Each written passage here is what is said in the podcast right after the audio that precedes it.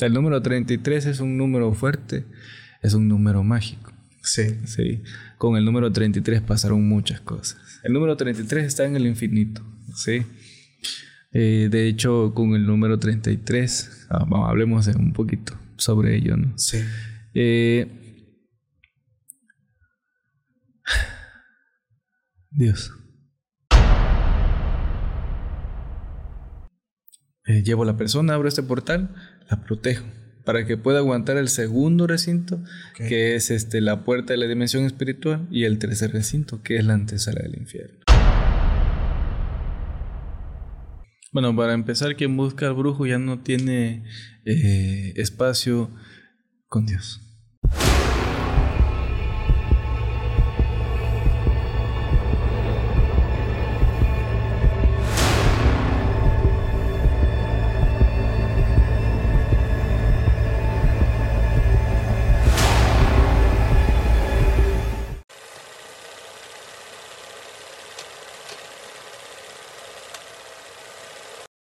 Hola, ¿qué tal amigos? Sean bienvenidos a un capítulo más de Podcast Extra Anormal. Mi nombre es Paco Arias y estoy muy feliz de estar nuevamente aquí con todos ustedes.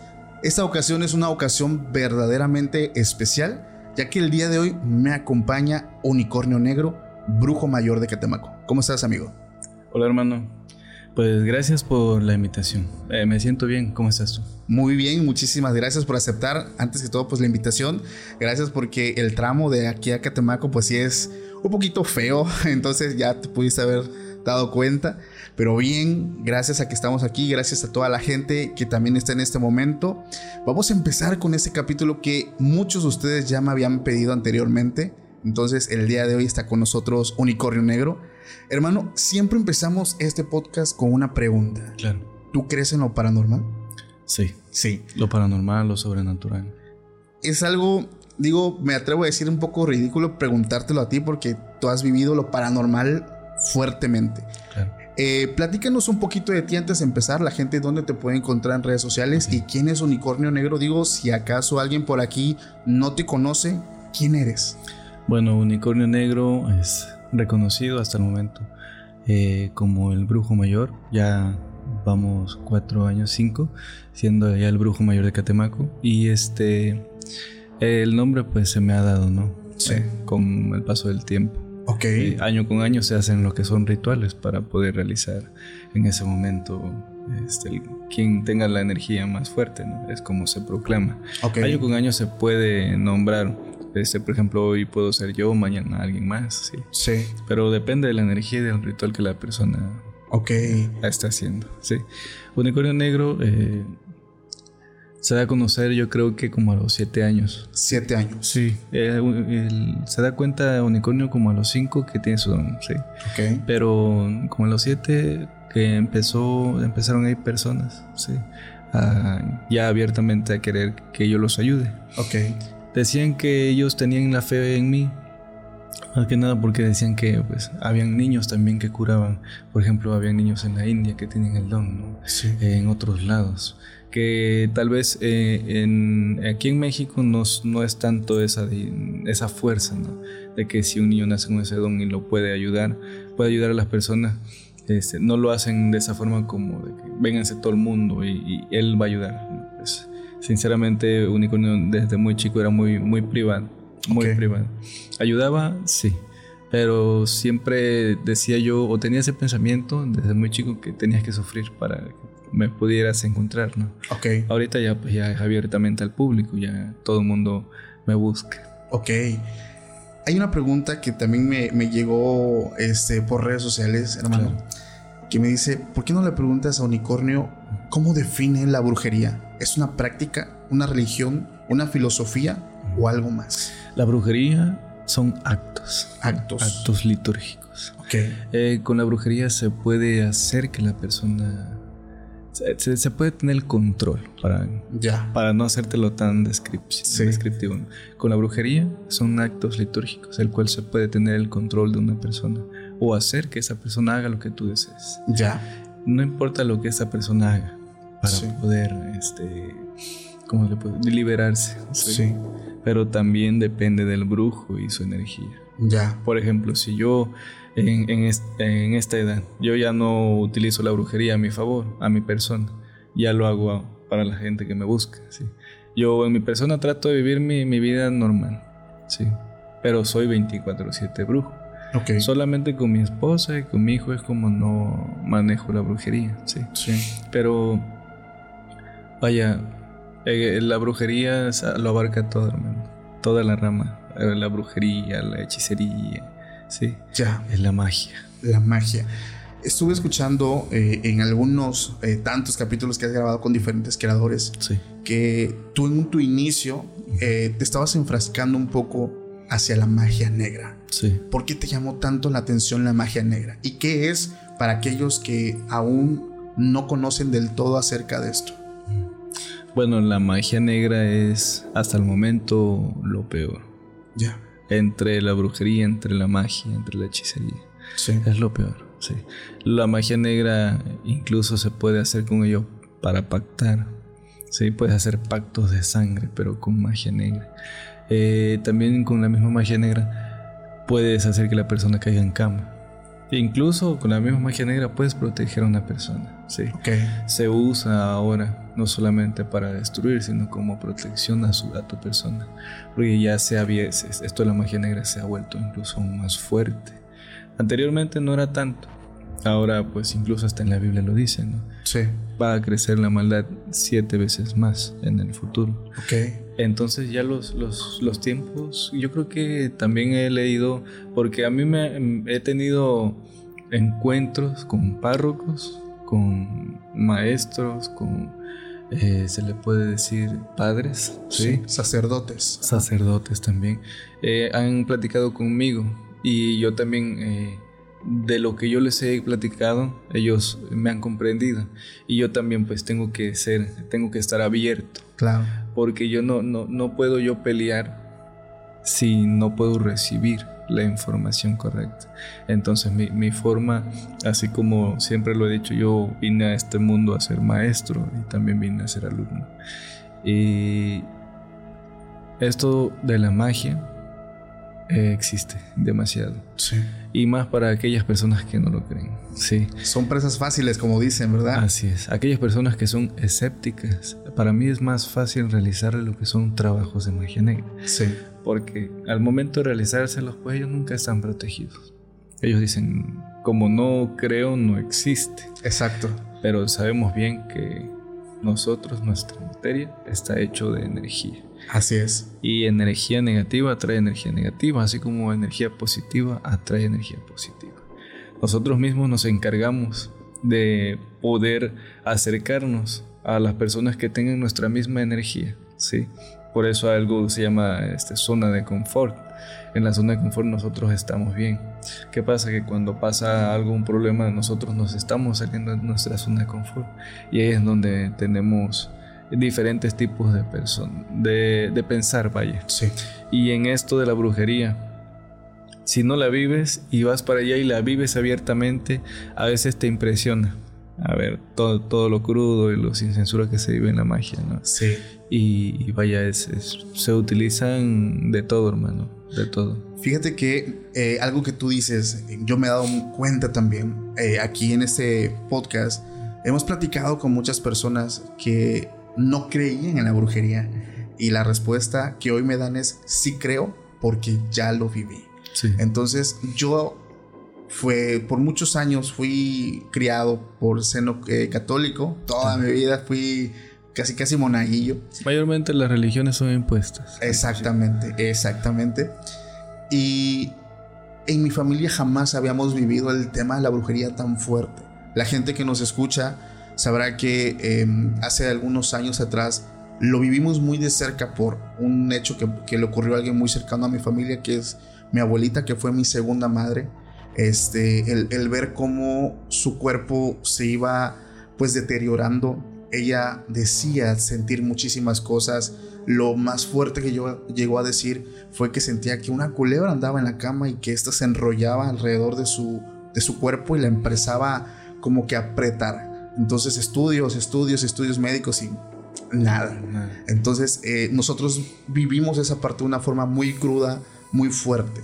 pero exactamente como tú lo dices, muchas personas eh, pues no lo creen, pero desafortunadamente para ellos es que son personas más fáciles a los que se les puede realizar esta práctica. Tengo una pregunta. Dentro, estábamos hablando de la magia negra, ¿cuál es el trabajo más oscuro que se puede realizar dentro de?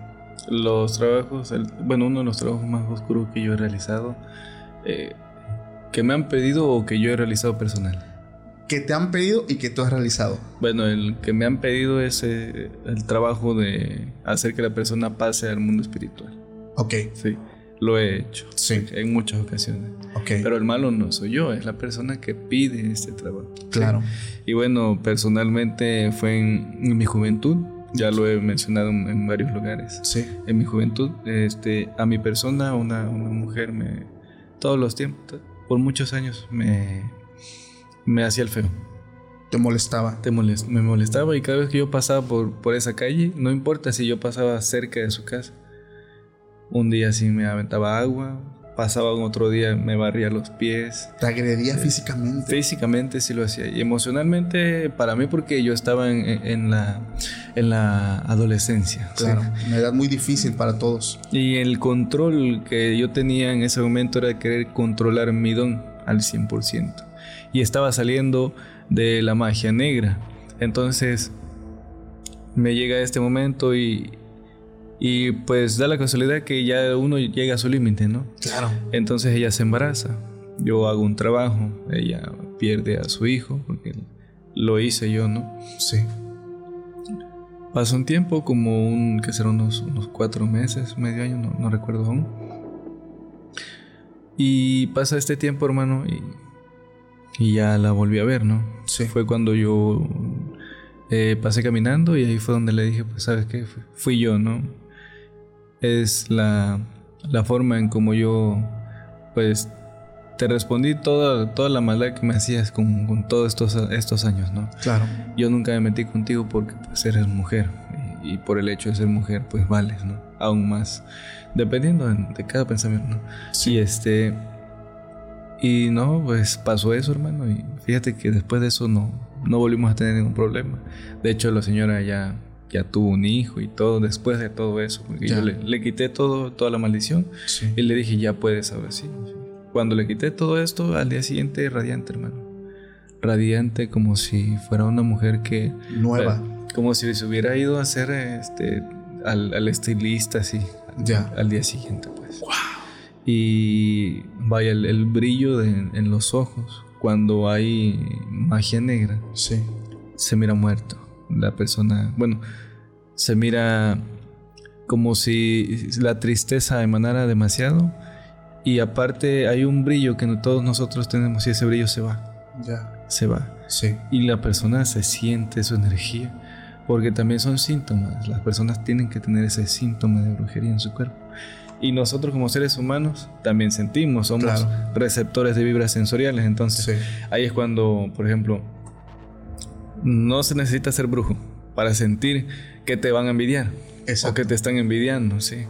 Hay dos tipos de envidia. ¿sí? Por ejemplo, eh, nosotros, los, los, que, por ejemplo, ustedes que son que no tienen el don, sí, pero van a una fiesta y en el fondo está estás bailando y de la nada volteas y ves al fondo que hay una persona que no conoces o que sí lo conoces pero que nunca lo has entablado al 100%. Y lo ves en el fondo y, híjole, lo sientes que tiene su sangre pesada. Sí. Entonces, tu mismo espíritu te avisa que no te acerques, porque si no va a haber problema. Ahí es donde nosotros entra nuestra vibra sensorial receptora. Ok hay algunos que somos, que tenemos más vibra sensorial que otros. Y es por eso que nos podemos dar cuenta. Sí. Ok. Fíjate que respondiendo, bueno, esa parte, ese es el, trabajo más oscuro que tú has hecho. Sí. Pero ¿cuál es el que te han llegado a pedir? Alguno que tú hayas dicho es que tal vez eh, lo hago o, o, en algún momento tú daste en decir es que esto no lo puedo hacer por, por esto. O sea, así tan... Pues yo no me cierro, ¿eh? Yo, también me, han, me, han, me han pedido trabajos, pero sumamente poderosos, o sea... Ya. Trabajos poderosos, sí. ¿sí? De, de, esos trabajos jamás los he mencionado. Ya. pero son trabajos sumamente poderosos que van personas muy poderosas, por ejemplo, del mundo, una o dos que sí, pero son muy poderosos, hermano, que van para allá y en privado, ¿sí? Y hacen sus rituales que yo los ayudo y todo. Y se regresan para seguir teniendo el control sobre las masas, ¿sí? entonces ahí es más. Hablamos ahí de políticos. Sí. Ellos, tú podrías definir que ellos son como que un mercado muy habitual dentro de, de Catemaco, los, los políticos. Solo los más poderosos. Los más poderosos. Sí, porque pueden ir políticos que estén debajo de otros, pero si, por ejemplo, tú eres un político muy poderoso, si vienes conmigo y yo, por ser la primera persona que viene conmigo de, de, ese, de ese ámbito, yo te ofrezco mi amistad y la lealtad de, del trabajo que me estás pidiendo. ¿no? Si trabajas conmigo un buen tiempo, mi lealtad está contigo. Si viene otra persona a pedirme un trabajo, eh, déjame checarlo. ¿sí? Entonces yo ahí es donde checo bien si va a haber algún problema al momento de ayudar a la segunda persona o si hay problemas, sinceramente no lo ayudo. Ok. Me estoy con la primera persona porque es la, la, persona que cree en mí, que pone su fe en mí. Se genera esta lealtad. Así es. Ya. Sí. Y hay personas que me dicen, sabes que yo necesito tu lealtad, pero yo no quiero que sepa esto nadie. Y yo no lo digo. ¿sí? Ya. Y hay muchas cosas que yo no he dicho. Yo sé muchas cosas eh, sobre, hablamos sobre la verdad y todo eso, ¿no? Entonces, pues hay videos en donde yo he hablado y me los bajan. Ah, no sé si yo al hablarlo aquí también te lo voy a bajar, entonces yo no quiero. Pues nosotros tenemos la parte donde ya en la edición podemos como que hacer pequeños cortes en palabras porque sí hay temas muy sensibles y sobre todo con palabras, palabras y, y, estas plataformas que cada día buscan buscar como que lo más suavecito, ¿no? Y esto como que a veces también a mí me impacta mucho, ¿sabes? Porque mucha gente, al igual que tú, quiere como expresar todo eso y tenemos que cambiar las palabras a desvividos, a buscar como lo más suave para que estas plataformas pues nos dejen todavía seguir trabajando. Pero fíjate que, digo, también estuve viendo dónde has estado, dónde has participado en programas. Se habla mucho y he escuchado muchísimo también acerca de las famosas, eh, perdón, los famosos pactos en cueva. ¿Tú consideras que estos pactos son una de las prácticas más oscuras que se pueden realizar? Dentro del satanismo, sí. Sí. Sí, porque ahí ya, bueno, es fuerza, es energía. Ok. Por ejemplo, tú me dices, yo quiero un pacto con el diablo. Sí. que dentro del palo mayor es albita. Ajá. Bueno, yo quiero un pacto con el diablo. Yo te digo, sí, vamos a hacer esto. Entonces yo reúno material. Son tres recintos. Se baja la garganta. Después de la garganta llegamos al primer recinto, que es... Eh, está una figura de un tetragramatón en el piso. Es en ese lugar escogido, sí, desde hace muchos, muchos años, en donde se puede abrir un portal. Dentro de ese portal se maneja la energía, pero debe de ser la energía del satanismo. ¿Por qué? Si manejas magia negra, puede que sí te dé, pero no al 100%. La energía para protegerte, ¿sí? Por ejemplo, yo, yo abro este portal, eh, llevo a la persona, abro este portal, la protejo para que pueda aguantar el segundo recinto, que es este, la puerta de la dimensión espiritual, y el tercer recinto, que es la antesala del infierno. Cuando la persona llega ya a la antesala del infierno, hermano, a partir de ese momento yo le digo a la persona, yo me voy a quedar aquí en la entrada, ¿sí?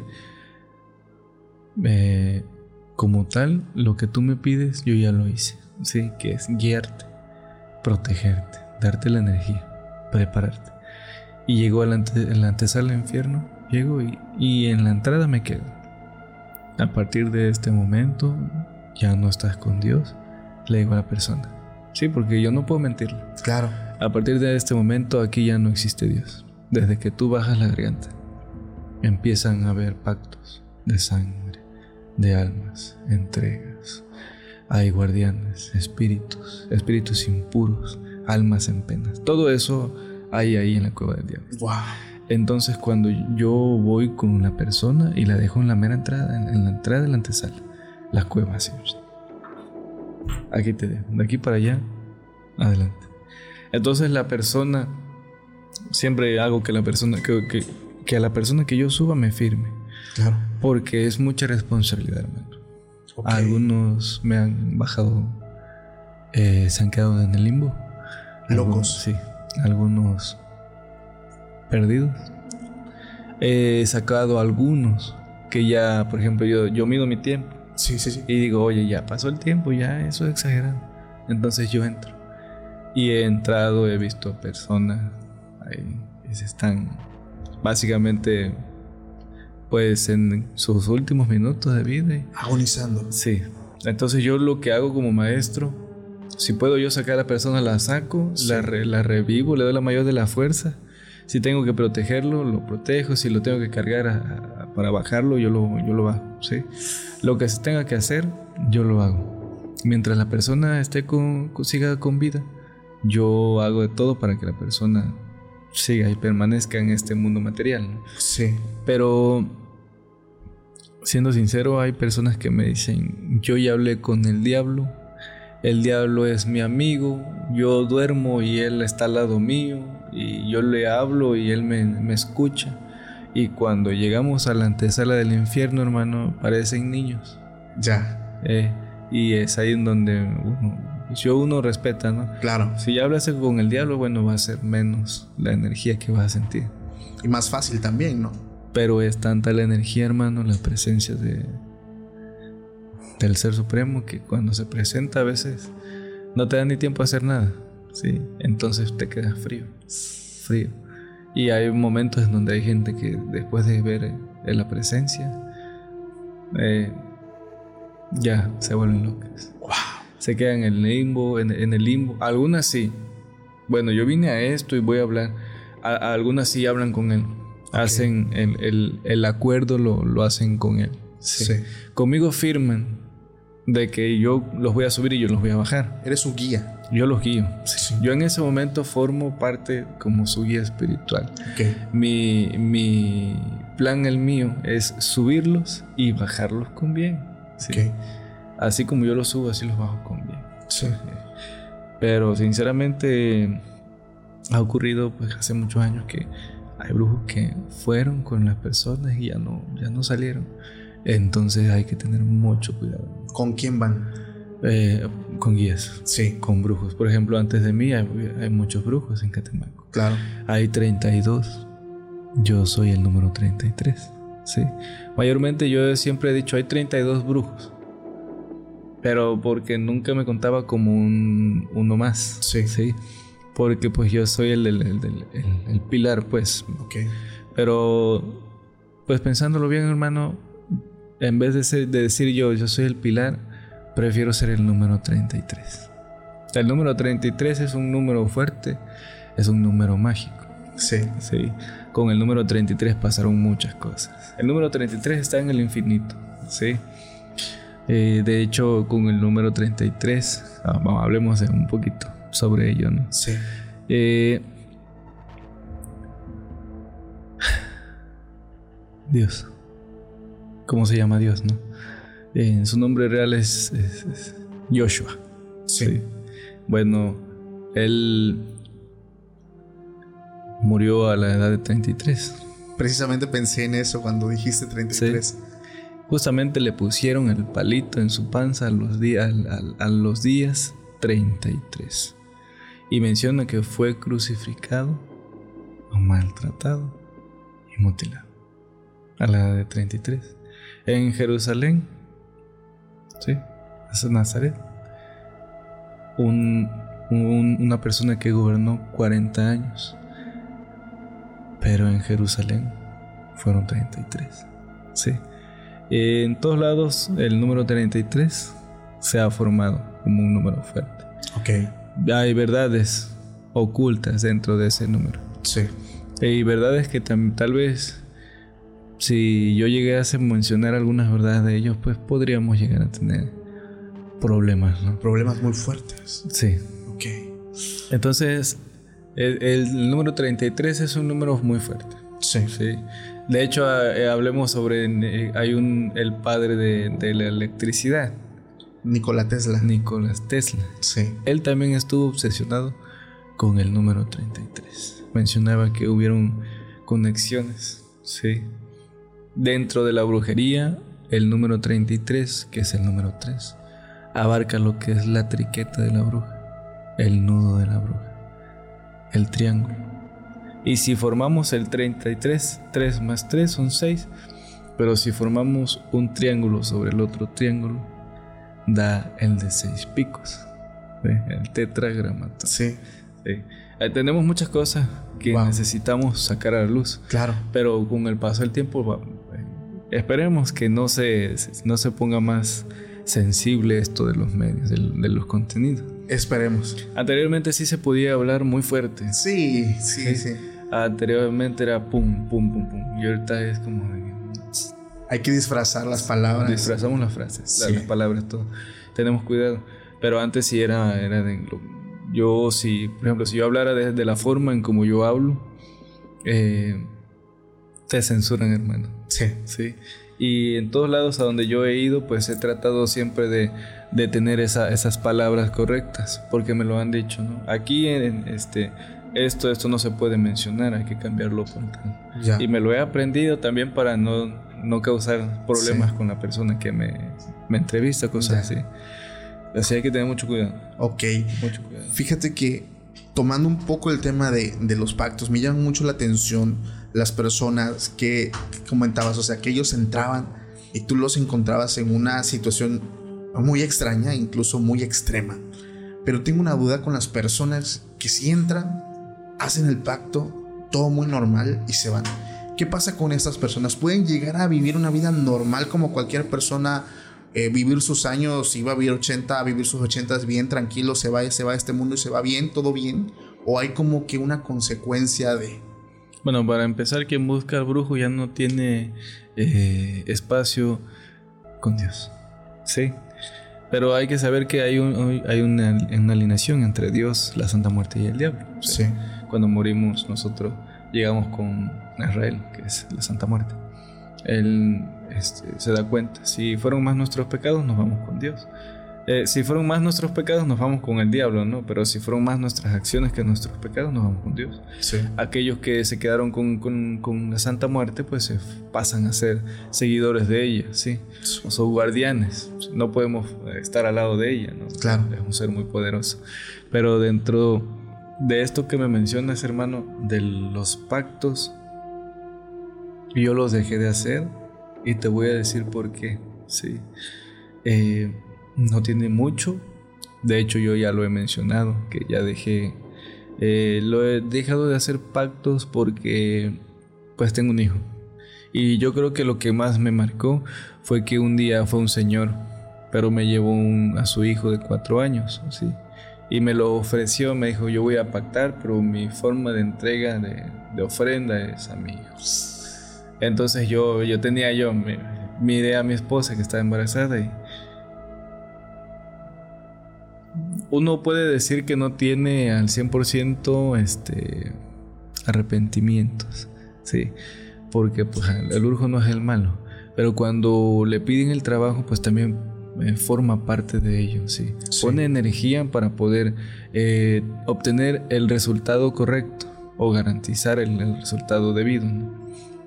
Y esta persona me dice, voy a formar, eh, quiero hacer el pacto, vengo decidido, hijos puedo tener con otra persona.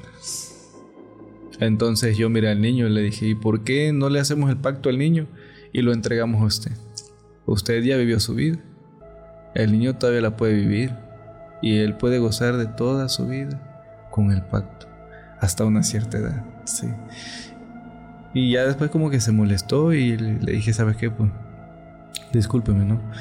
Puede usted buscar, aquí hay 32 brujos. El que usted guste, menos conmigo.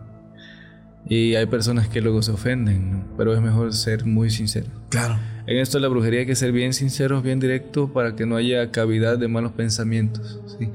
Y, y, vaya, eh, se, se, vive de todo en la brujería. Así como hay políticos, también hay, está lo otro, ¿no? Que también busca. Eh, no, este, si, tiene manos que no lo agarren, si tiene ojos que no lo vean, invisibilidad, todo, protección. La mayor de las protecciones. Ya y siempre está arriba de, del otro. Oye, y algo que digo, me llama mucho la atención porque yo también soy papá. Eh, y lo platicábamos antes de, de, empezar la grabación. Cambia mucho tu perspectiva. Sí. O sea, cambia demasiado porque recuerdo las palabras también de aquellos embalsamadores que yo he entrevistado. Porque yo les preguntaba, ¿y qué pasa cuando tú embalsamas a un pequeño? O sea, ¿es lo mismo? Y ellos me decían, no, no porque Imagínate. sientes eso y, a veces inconscientemente te pones en el lugar del papá que está llorando la pérdida. Entonces... Eh, no, y, los niños cuando fallecen, ellos se sienten aún, aún más su energía. Sí. Entonces ellos que son embalsamadores, pues recordemos que todos estamos hechos de energías. Sí. Como lo mencionamos hace ratito. Aquellos, algunos somos más receptores de vibras sensoriales que otros. Y eh, los embalsamadores, eh, pues también se ponen en, los, en los zapatos de, de, los familiares, ¿no? Claro. Pero ¿qué pasa? Que al momento de estar haciendo eso también sienten el dolor porque él está tratando de eliminar ya la energía del cuerpo, salirse, liberarse. Sí. Y cuando se libera, pues trata de llegar esa energía a las personas que, que, están lo más cercano, ¿no? Por eso es de que también cuando la persona fallece, por ejemplo, si es un niño o es un señor, lo llevan a, a, la velación, ¿no? Por ejemplo, dos días o uno. En, mi, en mi pueblo así se hace, ¿no? Fallece y se le tiene ahí en casa para despedirse. Y pasa que a veces se siente esa energía, se siente el fallecido, se siente tu familiar que está ahí o que te agarra o que te quiere decir algo, que, o que sabes que está ahí, que lo estás sintiendo, pero al voltear a ver sabes que ya su cuerpo ya es, ya su alma pasó al mundo espiritual. Lo que quedó fue su materia. Pero esa poca energía que quedó en el cuerpo se trata de liberar. Y por eso nosotros a veces sentimos el dolor, eh, el sufrimiento. Si la persona al momento de fallecer con preocupación y todo eso. Entonces, algunos te pueden decir es que esta persona está muy preocupada, falleció muy preocupada. Sí. Y luego uno se, se mentaliza. Falleció preocupada, ¿qué le habrá pasado? ¿Qué estará pensando? Y luego nos afecta a todos, a, los que pasamos por este proceso, ¿no? ya. Y es muy fuerte. No inventes. Oye, a pregunta, ya que estamos tocando el tema de la muerte, eh, ¿tú qué piensas que hay más allá de la vida? ¿Tú qué piensas que, va a pasar, personalmente hablando, personalmente de ti, el día que Unicornio Negro cierre los ojos? Vaya, lo he pensado, ¿eh? Sí. siempre hay que estar preparados, porque en, este, en la, vida solo vamos de paso. Sí. Estamos de paso. Algunos venimos a dejar huellas, sí. A veces no tanto en el mundo, sino con la familia, con las personas de tu pueblo. En mi pueblo yo sé que si llego a fallecer yo dejaría huella. Claro. Porque yo, a mí me gusta, yo, yo tengo, yo siento la tristeza de los animales. Ok. Entonces, eh, yo tengo 16 perros. Wow. Yo llegaba a un perrito, yo lo acariciaba y sentía que la tristeza y, ¿quieres comer? Ven, pásale. Y era de que lo liberaba y se iba, pero llegaba al día siguiente. Regresaba. Y ahí. Y luego ese, ese perrito me traía otro entonces tenemos 16 perros. No pudimos liberar a ninguno. ¡Wow! Todos están sueltos, sí. Pero también así como ayudo a los animales, también ayudo a los seres humanos, sí. Sí. ¿Por qué? Porque también me gusta el altruismo. Eh, lo hago, no, no subo nada de documentos, a veces porque sinceramente me gusta vivir la magia, ¿sí? La energía. Con las personas me, me gusta como ya comiste, mira, aquí está, quieres un juguito, algo, y, su, su, energía, su brillo cuando están recibiendo esto, ¿no? Que no se lo esperan. Pero algunos, fíjate que también así como algunos me han sido positivos, algunos me han hecho el feo, ¿no? Porque dice, ¿cómo voy a recibir la comida de un brujo? No sé si me hiciste algo ahí o cosas así, ¿no? Sí. Y a veces pues sí, como por eso salgo eh, fuera de mi pueblo a dar comida en otros en hospitales y todo eso. Fui a Tabasco. Ahí me invitaron y fuimos a repartir comida y todo. No me conocían. Entonces, ah, no hay cavidad para pensar mal, ¿no? Claro. Y, pero sí, como, como brujo igual, te puedo decir que yo ya estoy acostumbrado a esto. Sí. me hacían mucho el feo de niño, los, los, los, las mamás de mis amiguitos no te juntes con él porque le vas a hacer brujería si te enojas con él. Entonces sí viví una infancia muy fea, muy sola. Pero eso me sirvió, maduré muy rápido. Claro. Sí. De todo, todo esto es, ah, eh, viene uno a ser maestro y alumno, porque no lo comprende hasta que crece Sí. y sabe eh, el proceso de transformación. Sí. Y cuando ya vives ese proceso dices, vaya, sí me sirvió bastante. Llega un momento en donde, vaya, to- todo esto te sirve de aprendizaje y dices gracias. Pero a veces no, no tanto tratas de dar gracias a, a Dios, sino al infinito. Hay que estar bien personalmente contigo Claro.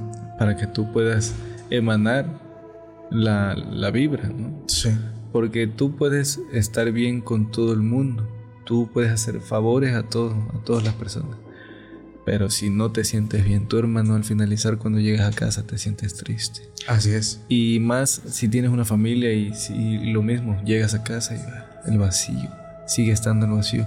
No importa si tenemos familia, si tenemos todo el dinero del mundo. Por eso hay artistas que sienten ese vacío, hermano. Exactamente. Porque no se dan el tiempo para eh, conocerse a ellos personalmente. ¿sí? Para quererse, para amarse. Amándote a ti, queriéndote a ti, vas a poder fluir con los demás y vas a poder querer a los demás. ¿sí? No solamente puedes querer a las personas por lo que te pueden ofrecer, sino, oye, por la, lealtad, por el sentimiento, y eso es lo mejor. ¿sí? Y hace rato te comenté que habían dos tipos de, de- de envidia. Así es, sí. La envidia, la menos fuerte, son de envidia en que será tu micrófono, pues el cartelón de aquí de Extra Normal Podcast, eh, tu laptop y todo eso, tu carro, tu casa. Incluso te pueden eh, envidiar hasta tu pareja. Sí. Pero la forma en donde te pueden envidiar que, que ya te pueden hacer directamente es a tu persona. Cuando te envidian tu brillo, cuando te envidian tu, tu aura, tu karma, ¿sí? tu esencia. Claro. No es tanto que ellos lo quieran obtener, sino es que no quieren que tú lo tengas. Sí. Y en esa parte no hay otra forma que, que- de quitarlo que pasando al, al mundo espiritual. ¿no? Ya. Y hay personas que hasta en eso, hermano. Sí. Te hacen que pases al mundo espiritual y, y ven que tienes un hermano, ¿no? Y ven que tu hermano tiene tu misma esencia y van con el hermano. Y luego van con la mamá y así. Entonces, lo mejor es nunca vivir con ese, con ese, con, con esa envidia. ¿sí? Claro. Hay que convertir la envidia por admiración. Sí, porque la admiración, oye, me, me gusta tu carro, está muy bonito. Lo admiras, sí. Ahí no hay envidia. Vaya, hasta te sientes bien de que tu amigo haya comprado un carro y que le esté Claro. yendo bien. Envidia de la buena también le dicen. Eh, envidia de la buena, pues. pero al final son aplausos, hermano. Yo, Claro. prefiero, yo prefiero esa envidia de la buena a, que me envidien y que sean amigos míos. Y, y porque a- al final, pues como brujo yo me doy cuenta, ¿no? Claro. quién me, quién, a quién le caigo mal, a quién le caigo bien, quién me habla con la verdad, quién me habla con la mentira, ¿no? Sí. Pero yo no soy de las personas de que, ah, me estás hablando con mentiras, te lo voy a decir. No, pues aquí la persona que me está mintiendo sabe, ¿no? Que lo está haciendo y que está mal. Claro. Y yo no puedo eh, decirle estás mal, porque es su vida. ¿sí? Simplemente lo que puedo hacer, y todos ustedes lo pueden hacer incluso, ¿eh? si hay una persona que les esté molestando, una persona que básicamente está en toda tu vida y que nunca lo has podido superar, la única forma para que ya no te moleste, para que sientas tú que ya esa persona ya se retiró de tu vida, es quitándole la atención. Es lo único. La atención, hermano. Es lo más poderoso que puedes tener de una persona. Sí. Si esa persona te presta tu atención, dependiendo de lo que tú hagas, va a querer ser igual que tú y te lo va a envidiar. Por la, por la simple envidia, hermano. ¿eh? Pero si tú le quitas esa atención, esa persona se va a cansar. Se va a cansar. Incluso de molestarte. Si Sí. te molesta y le quitas la atención, esa, eh, ahí ese refrán, el de que alguien ya un loco y no dos. Exacto. Entonces ahí es donde la persona eh, opta por decir me cansé. Bueno, ya no lo voy a molestar. claro. Y se va todo eso. Pero hay que tener también la, fuerza, el control, porque hay personas que vienen al mundo a verlo arder, ¿sí? Y, por ejemplo, tú eres una persona bien tranquila, pero ves que una persona te viene a molestar, así como lo que me hizo a mí la señora. Sí. Y es una persona bien tranquila y que después de tanto tiempo llega uno a un límite. Claro. Y viene después de una acción, pues hay una reacción, ¿no? Sí. Y en la brujería, pues peor por eso no utilizo lo que es la energía, la, brujería a mi, persona. Ya. Porque después de lo que yo hice, pues ya he visto a la muerte muchas veces, ¿sí? También he estado al borde de la muerte desde muy chico. aquellas personas que han visto fantasmas, que puedan ver espíritus, es porque también estuvieron al borde de la muerte. Aquellas personas que ven almas en penas, en calles también estuvieron al borde de la muerte pero también hablemos de las almas en penas, o por qué se miran mucho los brujos en las montañas. Hay personas que van a explorar y ven a los brujos en las montañas y todo eso. Entonces, hay que saber por qué. Cuando uno muere de, por accidente o cuando muere por, por muerte, por, cuando fallece por fallecimiento natural, pues. Sí. Entonces hay estas dos formas. Este, fallecimiento por natural, por naturaleza y sobre el fallecimiento por este accidente. Entonces, si, si por ejemplo yo soy brujo, mi muerte, mi fallecimiento natural es a los 65 y pasa que viene el accidente y fallezco a mis 40. Son 25 años que yo voy a, a penar en ese lugar. ¿sí? Entonces tienen que pasar 25 años para que mi alma en pena deje de penar. Sí. Y de ahí pase yo. Trascienda, para que Trascienda, sí. Trascienda yo a donde lleva de trascender. Ok. Por eso sé que incluso en el kilómetro 31, en las curvas, en, en, las curvas de Santiago también. Acá también hay una. Aquí, por ejemplo, en la curva de Santiago hay una curva que sinceramente yo le he puesto mucha atención a esa curva. Porque no solamente yo, sino otras personas han visto en esa curva a una persona, a un muchacho, sí. Un muchacho como de entre 20 y 24 años. Joven. Sí. Eh, no tiene mucho, no tiene mucho, falleció este, una persona, porque es una curva peligrosa. Y en esa curva hay un risco de este lado y pues hay otro, ¿no? Entonces, este al momento de dar las vueltas, hay, en esa curva hay como bolitas de que no se hizo bien el, la pavimentación. Y si tú vienes recio en esa curva, empiezas las bolitas y frenas. Y frenas sobre las bolitas, entonces eso hace que te, se voltee tu carro. Sí. Y, pero tiene que haber también una forma de frenar. Claro. Porque lo, porque está frenando en ese momento. Sí. Eh, la, la, vaya, las personas que han fallecido ahí, han trascendido al mundo espiritual. Eh, algunos que han ido, han estado en esa, en esa parte, dicen que han visto, que han visto a esta persona, que se les pone de frente y que no saben qué hacer. Que, por ejemplo, están platicando con su pareja, la voltean, ven a esta persona y avientan el volantazo. Exacto. Se salen. Y a veces, pues, al momento de salirse, si el carro queda volteado, ah, pasa un río en esta parte, pues hace un tiempo falleció este, dos personas que ahí en Catemaco eran muy conocidas por, el pueblo, los, querían, los querían el pueblo. Y este fallecen y vaya, no, no fue la primera vez. Después de eso, a la semana se volvieron a. Esa, misma, yo siento que fue esa misma persona. A las a la unas dos semanas se volvieron a llevar otros dos. Y han ocurrido muchos accidentes ahí. Y es que como dicen, ¿no? El lugar reclama almas. Algo que eh, nosotros llegamos a la conclusión, fíjate, es que muchas veces estas apariciones lo que hacen no es para espantarte.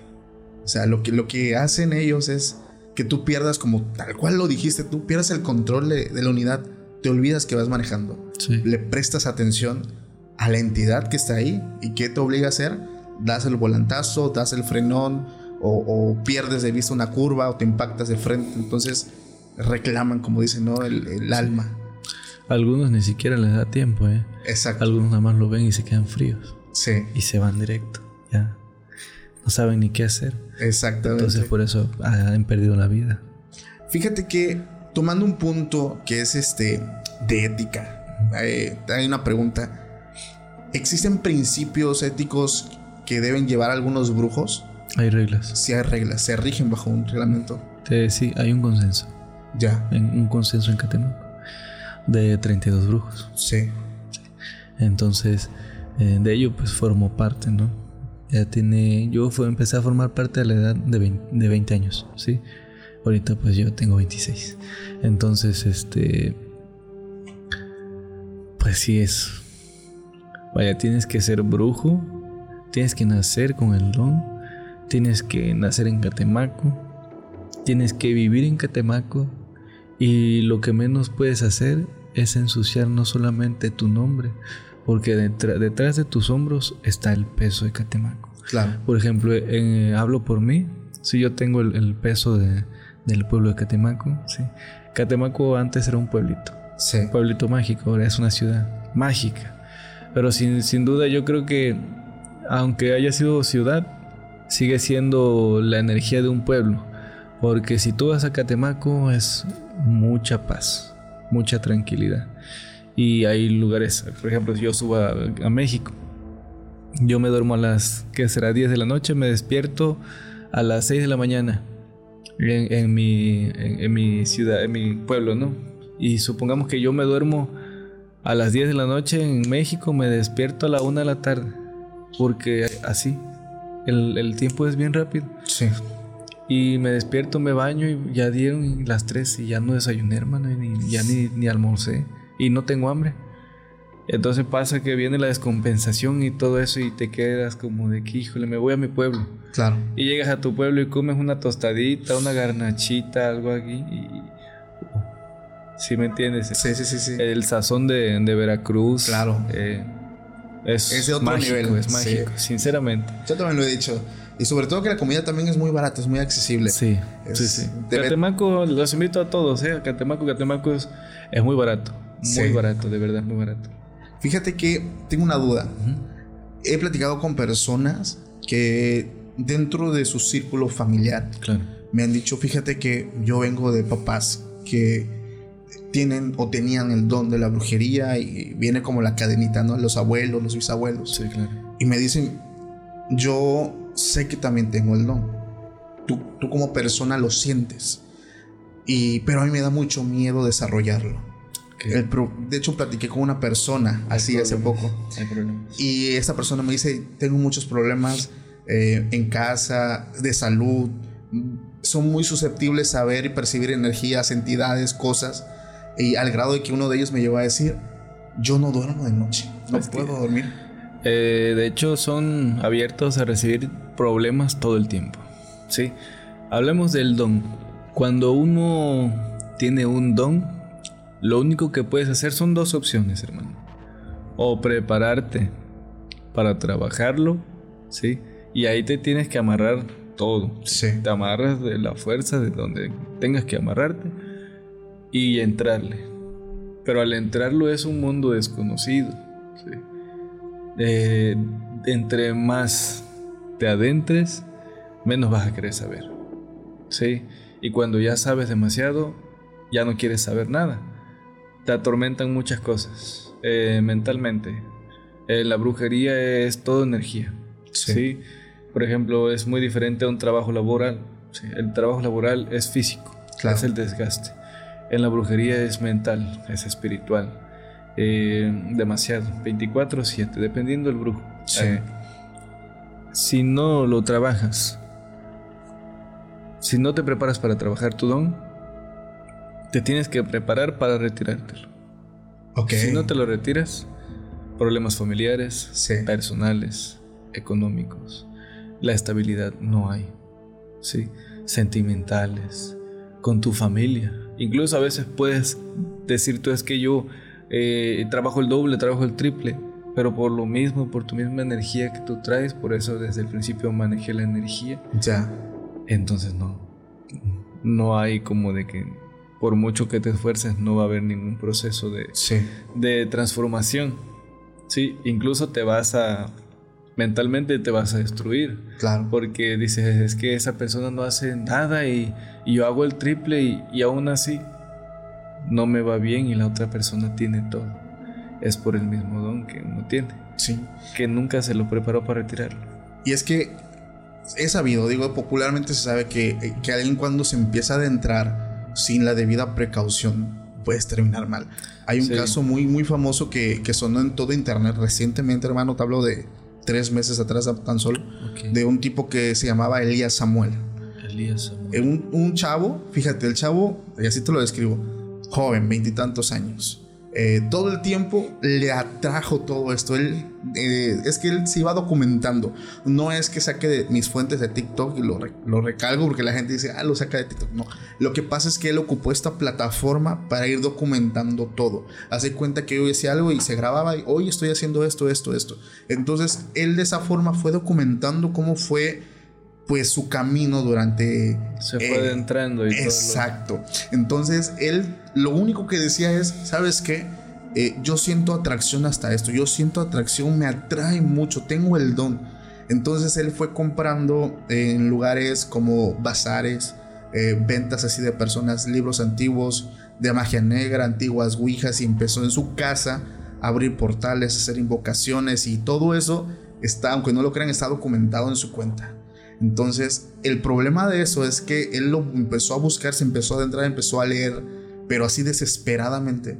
Y después empezó a publicar Busco Ayuda y documentaba actividad fuertemente paranormal en sus casas. Fuertemente. Te hablo de que él grababa cómo las cosas se movían a actividad muy agresiva. Y para no hacerte el cuento largo, esta persona eh, pasa mejor vida pero hubo varias, varios momentos donde él se grababa, incluso en su trabajo, porque él era guardia de seguridad, se, se grababa y tenía ataques de posesión. O sea, él está grabando y se empezaba a, a retorcer, así horrible. Pero ¿qué consejo le darías a una persona, por ejemplo? Porque muchos, y me incluyo también en su momento, como que ese es el temor. ¿Qué puedes decir acerca de eso? Hay muchos tipos de libros. Sí. Sí. Yo, mi mayor consejo para los jóvenes ¿sí? de, ahora, aquellos que buscan eh, adentrarse a esto de la brujería, que si lo lleguen a hacer, que sea con el consentimiento de los papás. Claro. Porque algunos, como lo mencionas, no terminan bien. Sí. La brujería no es, buen, no es bonita. Sinceramente no es bonita, se mira de todo. De todo, hermano. Me ha tocado hacer cosas que vayan muy fuertes. Y que supongo que si yo lo pongo a alguien que no está preparado, aquella persona que quiere, eh, supongamos que indagarse, descubrir, no lo va a poder hacer. Sí. Porque el, para empezar lo que tienes que eliminar primero es el miedo el ego, sí. El de que si, si a esta persona le está pasando, yo no voy a ir y le voy a ayudar, no. Tienes que ayudar, sí. Claro. Y este, vaya, depende de cómo, cómo seas, sí. La brujería es muy fuerte. Ah, los libros son muy fuertes, hermanos. Pueden llegar a fallecer. Hay que tener mucho cuidado con cierto tipo de libros que tú puedes leer. Ok. Sí, sí, sí. Oye. No, eso es fuerte, hermano. Es que hay muchas eh, historias, fíjate, de personas que. Es que es casual, porque normalmente ellos no compran los libros. Es como si estuvieran en el momento adecuado y tienen acceso a ellos, ya sea por otra persona o porque lo tienen ahí cerca. O sea, pero los libros es curioso, fíjate, las, las historias que yo he leído y que me han contado es, me llegó por fulanito, estuve en el lugar, lo vi en este bazar, o sea, es como si fuera algo extraordinario de que el libro solo, solo llega a ellos. Y es cuando ellos se adentran y empiezan a vivir esta locura tremenda de, de, actividad paranormal en sus casas. Digo, ese caso fue muy fuerte. La persona así, como lo comenté, pasa mejor vida pero dejó a todo internet impactado porque él se grababa, quedó todo documentado. Desconozco si su cuenta sigue activa porque sí se ven un poquito perturbadoras eh, las escenas, los videos y cómo él pues perdía el, digamos que el control de su cuerpo. Entonces eh, son muy perturbadores. Pero llegando al tema de exorcismos, ¿tú has estado en exorcismos? Sí. Sí. mi primer exorcismo fue a mis cinco años. Cinco años. Sí, con mi padre. Eso que me estás este, mencionando es una posesión. Una posesión. Es la posesión. Bueno, la posesión es cuando un espíritu impuro, un demonio toma tu materia. Sí. Saca tu espíritu y entra él mismo, no el espíritu impuro o el demonio. Hace hacer que hagas cosas que ni siquiera vas a poder impedir, pero va a tener el control de tu materia. No importa lo que vayas a hacer, siempre va a tener ese control. Sí. Al menos que haya un exorcismo. Un exorcismo es un ritual para despojar el espíritu impuro, el demonio, de la materia, que es el cuerpo. Pero hay, eh, incluso cuando mencionamos exorcismo y posesión, ahorita ya se puede decir que es algo fácil, ¿no? Quien lo haga sin tener ningún tipo de adiestramiento puede fallecer, ¿sí? O incluso no, se le, al momento, si llega a despojar a la persona, ese mismo espíritu se le puede pasar al mismo. ¿sí? Hay que tener mucho cuidado también, entonces. Oye, yo viví una experiencia cuando era muy joven. Eh, la conté muy pocas veces, pero digo ahorita que sea el experto, el máster en, en, la materia, quisiera que tú me dieras tu punto de vista. Fíjate que yo cuando era niño, eh, aquí en Tuxtepec, hay muchas personas que son curanderos, son curanderas. Entonces, eh, mi mamá acostumbraba mucho a cuando mis demás hermanos, mis hermanos menores, estaban pequeños, recién nacidos, pues iban y le limpiaban el ombligo, tallaban o cosas así. Entonces había una señora que era muy conocida, ahorita ya no está con nosotros, pero la señora era vecina del lugar. Y cualquier cosa, pues Doña Blanca, así le decían, Doña Blanca, Doña Blanca. Esta persona tallaba mi mamá acostumbraba mucho a ayudar a las personas, de hecho lo acostumbra mucho, eh, llevar despensas, hacer ese tipo de cosas. Y recuerdo una vez, no se me va a olvidar esto que te voy a contar, porque yo tenía casi 8 años, 7 años, pero jamás imaginé vivir algo así a esa edad tan temprana. Nosotros fuimos a su casa, recuerdo que tenía hijos ya grandes, y no, pues venimos a ver a la señora, le, trajimos unas cosas. Y dice uno de sus hijos, siéntense aquí, mi mamá está ocupada, este, ahorita viene. Entonces yo era un niño muy inquieto.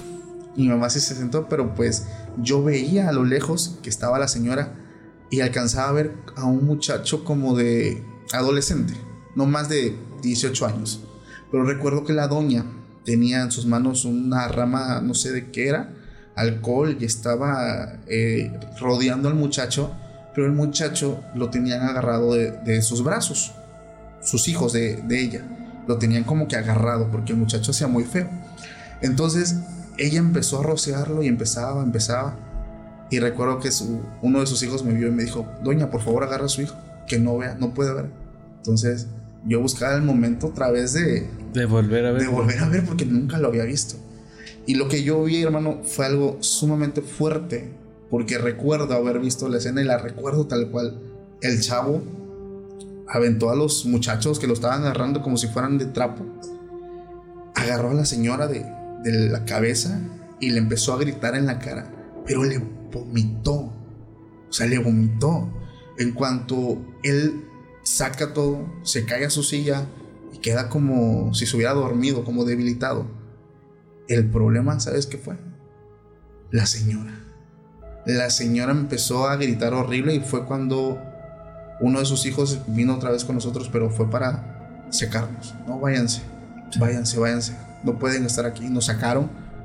La doña hablaba muy extraño. O sea, su voz era muy gruesa, pero hablaba, no le entendí. Nunca supe qué dijo, pero sus hijos empezaron a someterla. Y ella tenía una hija que ella fue la que después empezó a hacer lo que estaba haciendo ella, empezó como a querer eh, liberarla, exorcizarla, porque ella empezó a llevar ese, digamos que este proceso. ¿Qué fue eso? ¿Fue realmente una posesión? ¿Qué pasó allí? Ah, como lo, me lo estás contando, hermano, es un, una, un exorcismo, ¿sí? El exorcismo, bueno, depende de las personas, ¿no? Tiene que tener mucha fuerza. Claro. Quien lo vaya a hacer en ese momento. No hay cavidad de miedo. Sí. Al momento de hacer el exorcismo, si el, si el mismo espíritu impuro está mirando que hay miedo en ti, te va a atacar con tus mayores miedos en tu mente. Y si te ataca y te agarra tu, agarra tu control, hermano, ya fue. ¿Por qué? Porque al controlarte a ti, esa misma energía se puede salir y entrar en ti sin necesidad que tú estés ahí. Ya. Entonces puede controlar una o dos personas. Sí. Y el, miedo solamente está para saber que seguimos vivos. Pero si vamos a hacer las cosas hay que hacerlos con miedo. Fíjate que quiero comentarte algo, hablando un poquito de la cultura popular. Vi que fuiste a ver una película, este, ¿cómo se llama esa película de terror? Ah, este, La Monja. Sí, la monja. Sí. Pero no, no la. No la viste. de hecho, pasamos por ahí, fuimos a comer. Ya. Y vimos a la, persona en una foto. ah, pues bueno, una foto. Ah, ok. Pero en general, ¿tú, ¿tú ves películas de terror? No. No las ves. ¿Sabes por qué no veo películas de terror, hermano? Porque no me dan miedo. Y a veces, eh, aquí está mi esposa, no me va a dejar mentir. Veo las películas de terror y le digo a mi esposa, así no es esto. Y luego me dice ella, ay, pues ya deja que así ellos lo interpretan. y yo le digo, no, pero es que eso así no es. Sí, sí, sí. Y a veces pues yo me voy a poner en contacto para decir, no, no, no. Pero no, a veces pues así son las películas. Claro, dramatizan todo. Claro. Pero, ¿por qué va mi pregunta? Porque digo, en caso de que me hubieras dicho, pues sí, me veo una que otra, es, no sé si tú has, te has llegado a topar con alguna película que sea asemejado a la vida real. O sea, o todo sí está sumamente dramatizado. No, fíjate que sacaron una película eh, de Catemaco, algo así de brujo de Catemaco. Ok. Pero sinceramente no. No dio la talla. Vaya, no, no, no fue ni grabada en Catemaco. Sí. Entonces, pues, para ser grabada, para decir, por lo menos hubieran ocupado a alguien que les hubiera dado, hecho rituales. Claro. Que ellos hubieran sentido y lo hubieran hecho como documental. Sí. Wow, entonces no te dan miedo las películas de terror. Oye, y, por ejemplo, este, a mí me llama mucho la atención porque historias de todo tipo me han llegado. Bien locas, hasta las más retorcidas que te puedas imaginar. Pero platícame un poquito, unicornio, acerca de las brujas que cambian de forma. No sobre todo forma animal, también hablamos de forma en rejuvenecimiento. He hablado con personas que han llegado a ver a otras personas. Aparentemente ante ojos de la sociedad son personas jóvenes, muy lindas, pero ante ojos de, personas que tienen el don, se dan cuenta que son personas ya muy grandes, hablando de, ancianos. Pues ya son personas que son brujos, pero huicas. Huicas. O nahuales. Sí. Aquellos que se son cambiaformas, pues pueden cambiar en, formas, pero en animales. Sí depende de, del tótem que en ese momento tengas, ¿no? ¿Sí? O de la energía que hayas eh, con el paso del tiempo obtenido, ¿sí? Porque el don y el conocimiento se obtiene, pero la energía se prepara.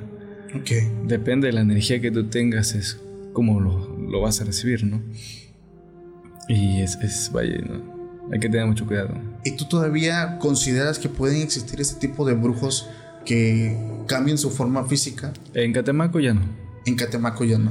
yo creo que el último fue como por el 2006. 2006. 2006. Nahual. Sí, de hecho yo hablé, hay un TikTok en donde yo hablé de, ello, ¿no? Ajá. Y este, subí el video donde estaba la persona ahí. Y no me lo restringieron, ¿eh? Ah, no. ¿No? ¿Pero qué es lo que se ve en el video? La, se ve el, el Nahual. ¿Como animal, como humano? Como proceso. Proceso. De transformación. Manos de humano, pies de animal, cuerpo de animal, las orejas de humano, y la, cabeza igual, pero la boca. Todo es diferente, sí, todo es muy diferente. Eh, todo, la piel toda blanca, blanca, blanca. Estaba, estaba como que a la mitad de su metamorfosis. Eh, supongamos que digamos, la, la última, la última transformación. Sí. Sí. Yo siento que se quedó en la última transformación. Ya. Pero pues nunca lo había mencionado hasta el momento. Oye, y para llegar a ese nivel de brujería, ese nivel de poder, ¿hablamos de un nivel muy especial o puede ser algo que cualquier brujo puede llegar a alcanzar si así lo quisiera? Tiene que ser de generación en generación. Ya. Es como el don también. Sí. sí. Pero, de, por ejemplo, en, en mi generación fui el único. Por eso es unicornio. Y estuve en la magia negra. Ok. Entonces, unicornio negro. Y desde ahí me empezaron a nombrar, sí. Pero soy el único de mis primos y de mis hermanos que tiene el don. Sí. ¿Es el heredero? Sí, eh, pues podría ser. Eh, puede ser maldición o puede ser don. Ya. Quién sabe. Tremendo, hermano. Oye, fíjate que ya, ya estamos casi llegando al, final del capítulo. Hay muchas personas que me han escrito también diciéndome, fíjate que yo creo que me están haciendo algo, pero no lo sé. Fíjate que yo me está yendo mal acá. ¿Hay alguna forma en cómo ellos puedan saber si están siendo atacados? Sí, son los síntomas de brujería. Ya. El primero es despertarse a las 3 de la mañana los 3 de la mañana y lo contrario a las 3 de la tarde. Sí. Es la hora muerta, donde los espíritus salen a burlarse de la Santa Trinidad. Es en donde pues los guardianes, espíritus impuros, demonios, tienen la mayor energía. Eh, es cuando las personas mayormente se despiertan, entre las 3 de la mañana y 3, 3 y media. Es un síntoma de brujería todo el tiempo se despierta en esa hora. Okay. Después de ello, al momento de despertar a veces está la agitación o la desesperación con presión en el pecho. Cuando vamos a iniciar nuestro día a día, que nos vamos a sentar a comer, nos sentamos, comemos, pero al momento de sentarnos se nos quita lo que es el apetito. Viene la, lo que es la pérdida del apetito. Los dolores, iniciando con el dolor de cabeza, pasando por los hombros, pasando por la cadera, ¿sí? hasta llegar incluso a quemarte los pies. Si ya queman los pies ya es algo muchísimo más fuerte. O sea, la sensación de que te queman los pies ya es un síntoma de que está muy avanzado. De que hay algo que hay, que hay muy avanzado, sí. Que hay algo que está muy avanzado y que necesitamos saber qué es. Okay. Nuestro mismo espíritu nos avisa a nuestra materia que estamos en peligro y que ocupamos ayuda. Ok. Oye, fíjate que antes de, de todo recordé que también tú has visitado casas embrujadas. Sí. Y me tocó ver un programa, en un capítulo, donde llegaste a, a una casa donde había una entidad. ¿Por qué sucede esto, Unicornio? ¿Por qué hay casas tan cargadas de, de, esta energía tan negativa? Y sobre todo, ¿cómo es que tú los puedes llegar a ayudar? Bueno, depende. ¿eh? Hay entidades que no buscan ayuda. Que solamente buscan hacer el daño. Y que no quieren que no se les dé luz para que trasciendan. Ok. Sí, la, las almas en penas, como te mencioné. Por eso pasan. Eh, si falleces en casa, tienes que ser este, sobre una regla. Por ejemplo, está la ley de que si falleces en pecado, no entras tampoco al reino de Dios. O sea, tienes que violar una regla espiritual en esa parte para poder ser parte de ahí. Pero bueno, eh, a los lugares donde yo he ido, he ayudado a, a trascender. sí pero a, veces no me han pedido esa ayuda, entonces no ayudo. Solamente voy, abro portal para que se presente la energía. Al finalizar eso, cierro mi, mismo portal, dejo una ofrenda como agradecimiento y me retiro de ahí. Ok. Y, este, y suele pasar más cuando pides el permiso. Pido permiso y cuando lo haces todo con bien hay mucha, tipo, mucha actividad sobrenatural. Ok.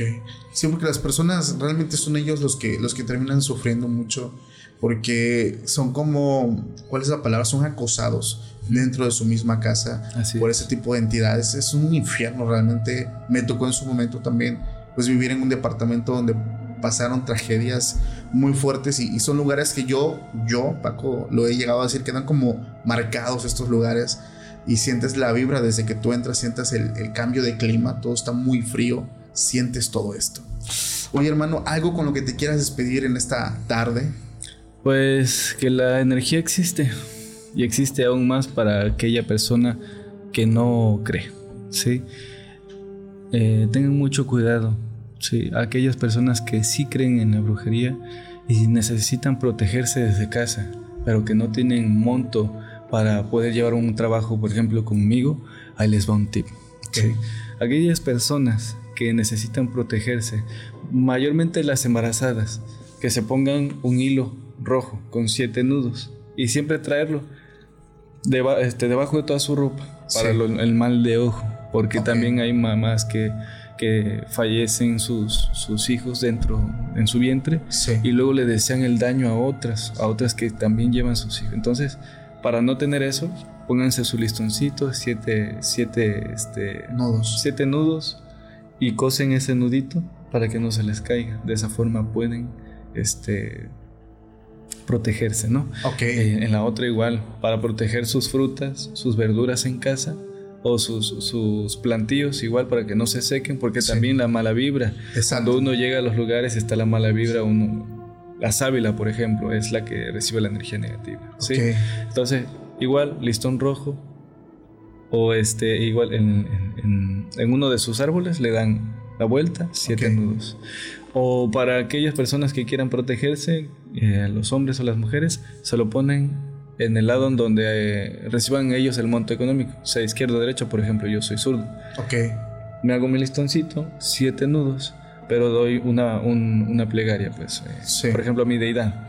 Yo, este, ruego, pido permiso y facultad a ti, Santa Muerte, Espíritu esquelético, poderosísimo, indispensable en momentos de peligro. Yo te invoco seguro de tu bondad. Eh, protégeme, dame la fuerza, aléjame eh, las energías negativas por el día de hoy. ¿sí? Okay. El listón que les menciono solamente les puede servir 24 a 48 horas. ¿sí? Eh, si bien les va, pasando esas 48 horas todavía la pueden entender, pero si les va mal, dentro de esas 48 horas, si te das la vuelta y te ves la mano, se te cayó. ¿Sí? Entonces hay que tener mucho cuidado sobre eso. Está, está, muy interesante. Oye, tus redes sociales, hermano, porque como te lo dije hace rato, te, cuando te busqué encontré un buen de perfiles tuyos, este, ¿cómo te pueden encontrar? De hecho, también recuerden que yo dejo las redes sociales en la descripción del video para que pues también vayas a la segura. Las voy a mencionar, pero de todas maneras igual, ¿Sí? para que te las voy a dejar para que Perfecto. también no etiquetes a una red que no sea la mía. Exacto. En Facebook me buscan como Brujo Mayor de Catemaco o me pueden buscar como arroba unicornio negro, sin, la, sin la O. Ok. Sí, ah, unicornio negro, así.